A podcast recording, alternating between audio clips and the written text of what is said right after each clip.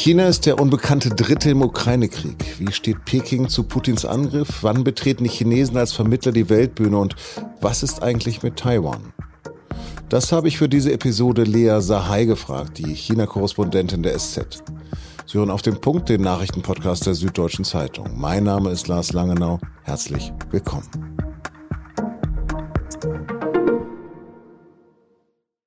Pekings Rolle im Angriffskrieg des russischen Präsidenten Wladimir Putin gegen die Ukraine ist seltsam ambivalent. Kurz nach Beginn des Krieges ist eine Resolution im UN-Sicherheitsrat gegen den Einmarsch gescheitert.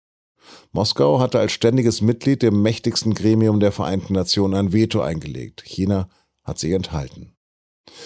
Anfang März, da hat dann auch die Vollversammlung der Vereinten Nationen den russischen Einmarsch aufs Schärfste verurteilt und Moskau unmissverständlich zum Ende seiner Aggressionen aufgefordert. In historisch seltener Einigkeit haben 141 von 193 UN-Mitgliedstaaten für diese Resolution gestimmt. Nur fünf haben mit Nein gestimmt. Aggressor Russland, Belarus, Nordkorea, Eritrea und Syrien.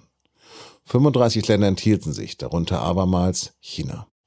Gestern am Donnerstag, da hat sich wieder fast das gleiche Bild gezeigt. 40 Länder stimmten, wie es in dem Resolutionsentwurf heißt, für eine sofortige Einstellung der Feindseligkeiten der Russischen Föderation gegen die Ukraine, insbesondere alle Angriffe auf Zivilpersonen und zivilen Objekte. Fünf Gegenstimmen der üblichen Verdächtigen und 38 Enthaltungen. Wie könnte sich China stärker für Frieden einsetzen oder zumindest Russland nicht stützen? US-Präsident Joe Biden hat es mit einem Anruf bei Chinas Partei- und Staatschef Xi Jinping versucht. Und über den hat er bei seinem Besuch in Brüssel bei NATO, EU und G7-Gipfel berichtet. I, uh er habe da, sagt Biden da, Xi ohne Drohung klargemacht, dass China Konsequenzen zu erwarten habe, wenn es Russland helfe. Er habe auf die Anzahl amerikanischer Unternehmen hingewiesen, die Moskau infolge seines barbarischen Verhaltens verlassen haben. Und Biden sagt weiter, dass er im Gespräch angedeutet habe, dass sich Xi wirtschaftlich einer erheblichen Gefahr aussetzen würde, wenn China anders handeln würde. Über Chinas fragwürdiges Verhalten angesichts des russischen Angriffskrieges habe ich mit meiner Kollegin Lea Sahai in Peking telefoniert. Lea, China hat sich bei allen Verurteilungen des russischen Angriffskriegs enthalten. Warum betritt China jetzt nicht auch die politische Weltbühne als Verhandler, geriert sich als Friedensstifter? Naja, offiziell äh, gibt sich China ja als äh, neutrale Macht und in den letzten Tagen hat man ja Xi auch immer wieder gesehen. Der hat mit vielen Staatschefs auch äh, telefoniert und sich öffentlich geäußert und hat immer wieder gesagt, China fordere eine friedliche Lösung äh, des Konflikts, China mahnt zur Zurückhaltung. Ähm, all das hat man aus Peking in den letzten Tagen äh, gehört. Das ist aber vor allem auch eine Reaktion ähm, auf den Druck aus dem, aus dem Westen, weil China, äh, das muss man im Hinterkopf behalten, hat ja sehr davon profitiert, eben eingebunden gewesen zu sein in das internationale ähm, System. Und äh, jetzt ja, fürchtet man eben in Peking eine vereinte Front, die man jetzt gerade gegenüber Russland sieht, auch gegenüber sich selbst. Und deswegen eben diese ja, schönen Worte, die man jetzt aus Peking hört in den letzten Tagen. Erklär mal, was neutral für China bedeutet. Also vorweg, äh, China profitiert von diesem Krieg äh, äh, erstmal zumindest unmittelbar nicht und sie dürften auch die Situation, wie sie haben, jetzt nicht gewollt ähm, haben. Aber China unterstützt Putin durchaus und das hat auch ein ganz klares ähm, Kalkül. Putin und Xi haben ja im Februar erst ein gemeinsames Manifest unterschrieben. Damals äh, sprachen beide ähm, Staatsführer von einer neuen Ära in der Weltordnung. Also man hat, könnte fast schon eine Allianz sprechen, die da verkündet ähm, wurden. Wurde China hat auch das erste Mal ähm, die russische Forderung unterstützt, ähm, die NATO-Osterweiterung ähm, zu stoppen. Und in dieser Weltordnung soll das Recht des Stärkeren äh, gelten und nicht die Stärke des Rechts. Putin hat ja diesen ja, man kann wahrscheinlich von einem ethno-nationalistischen Revisionismus ähm, sprechen. Also er träumt von der Wiedervereinigung seiner großen russischen Nation.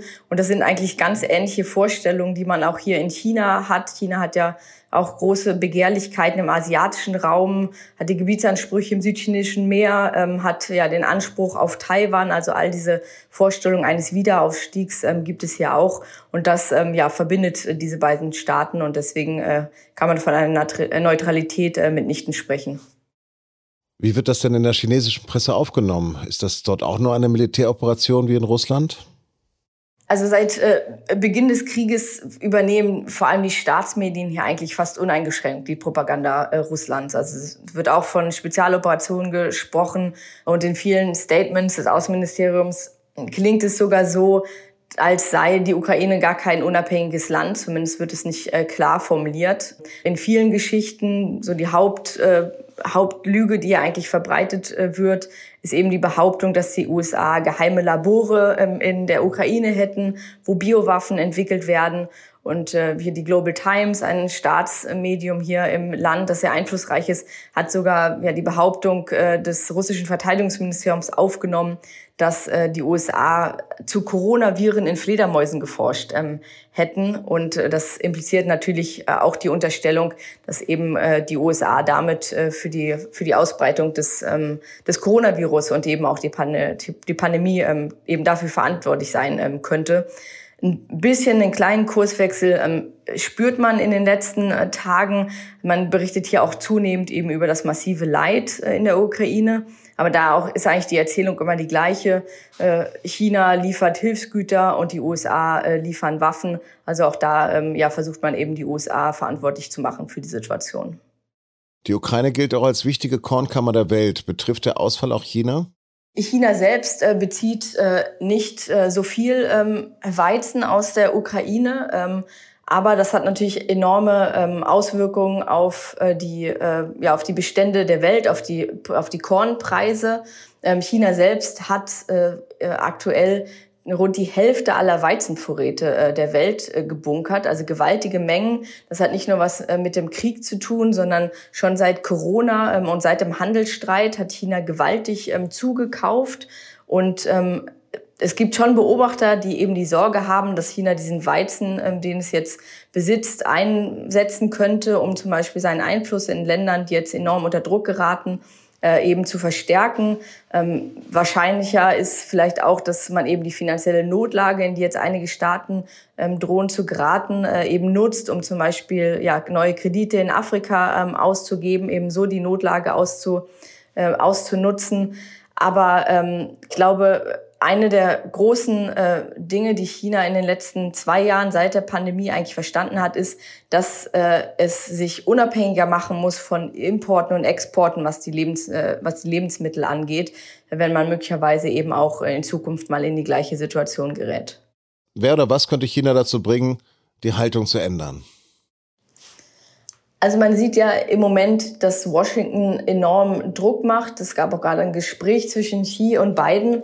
Ähm, ich glaube, das große Problem ist, einerseits äh, stehen die Beziehungen, also die Beziehungen zwischen USA und ähm, China enorm schlecht. Und es ist völlig unwahrscheinlich, dass die USA sagen, wenn ihr mit Putin redet, na gut, äh, dann kann äh, Huawei zum Beispiel seine Technologie zum Ausbau vom 5G-Netz auch hier in den USA verkaufen. Aber zur Frage, wer dann grundsätzlich wirklich eine grundlegende äh, Kurskorrektur ähm, erwirken könnte, da ist, glaube ich, die Antwort eigentlich niemand, weil Peking in diesem, in diesem Krieg nicht wertebasiert agiert, sondern opportunistisch.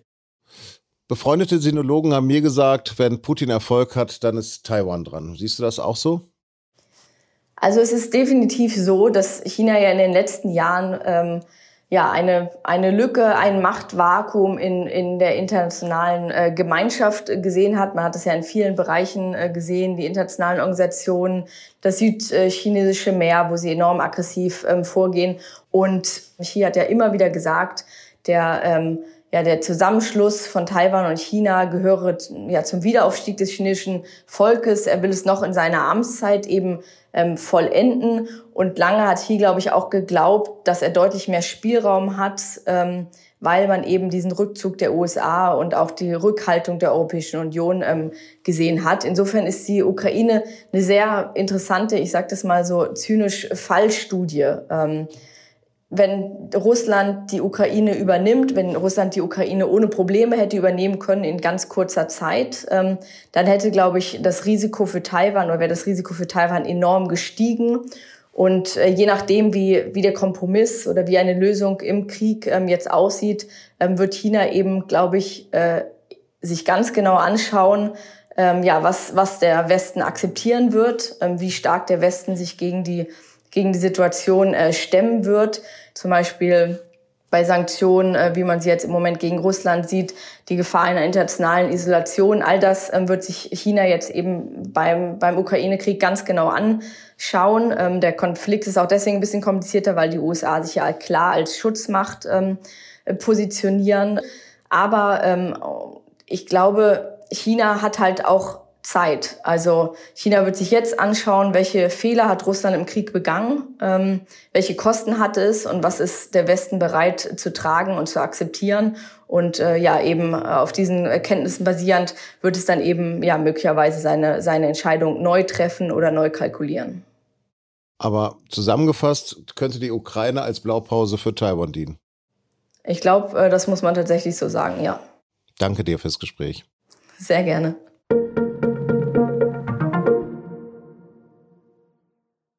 Die Kämpfe in der Ukraine sind auch in der Nacht auf Freitag weitergegangen. Russische Soldaten sollen dabei zweimal Raketen auf eine Militäreinheit nahe Dnipro abgefeuert haben, eine Stadt, die bislang von Angriffen weitgehend verschont wurde.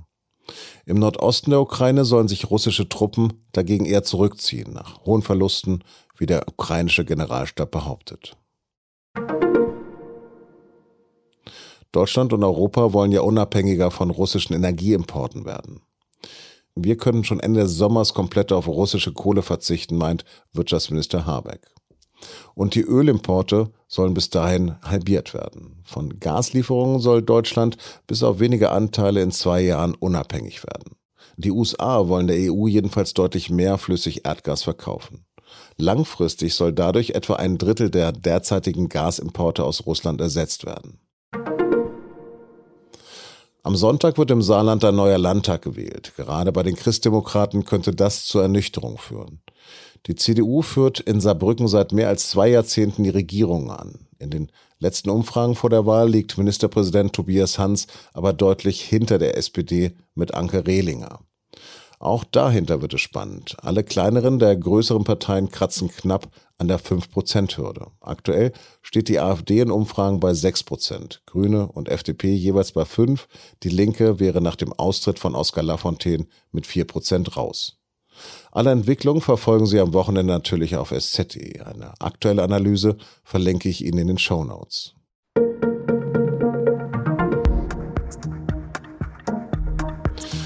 Wo kämen wir hin, wenn das Leben nicht auch ein bisschen Glamour bereithält? So werden in Los Angeles in der Nacht auf Montag wieder die Oscars verliehen. Wer könnte abräumen und was ist eigentlich sehenswert? Darüber lesen Sie in der SZ vom Wochenende. Und wenn Sie lieber hören, auch in unserem neuen Podcast Geschichte Daily haben wir diese Woche fünf Episoden zu den Oscars veröffentlicht. Die finden Sie exklusiv auf Spotify. Redaktionsschluss für Auf dem Punkt war heute ausnahmsweise schon um 12.30 Uhr. Produziert hat die Sendung Emanuel Pedersen. Vielen Dank fürs Zuhören.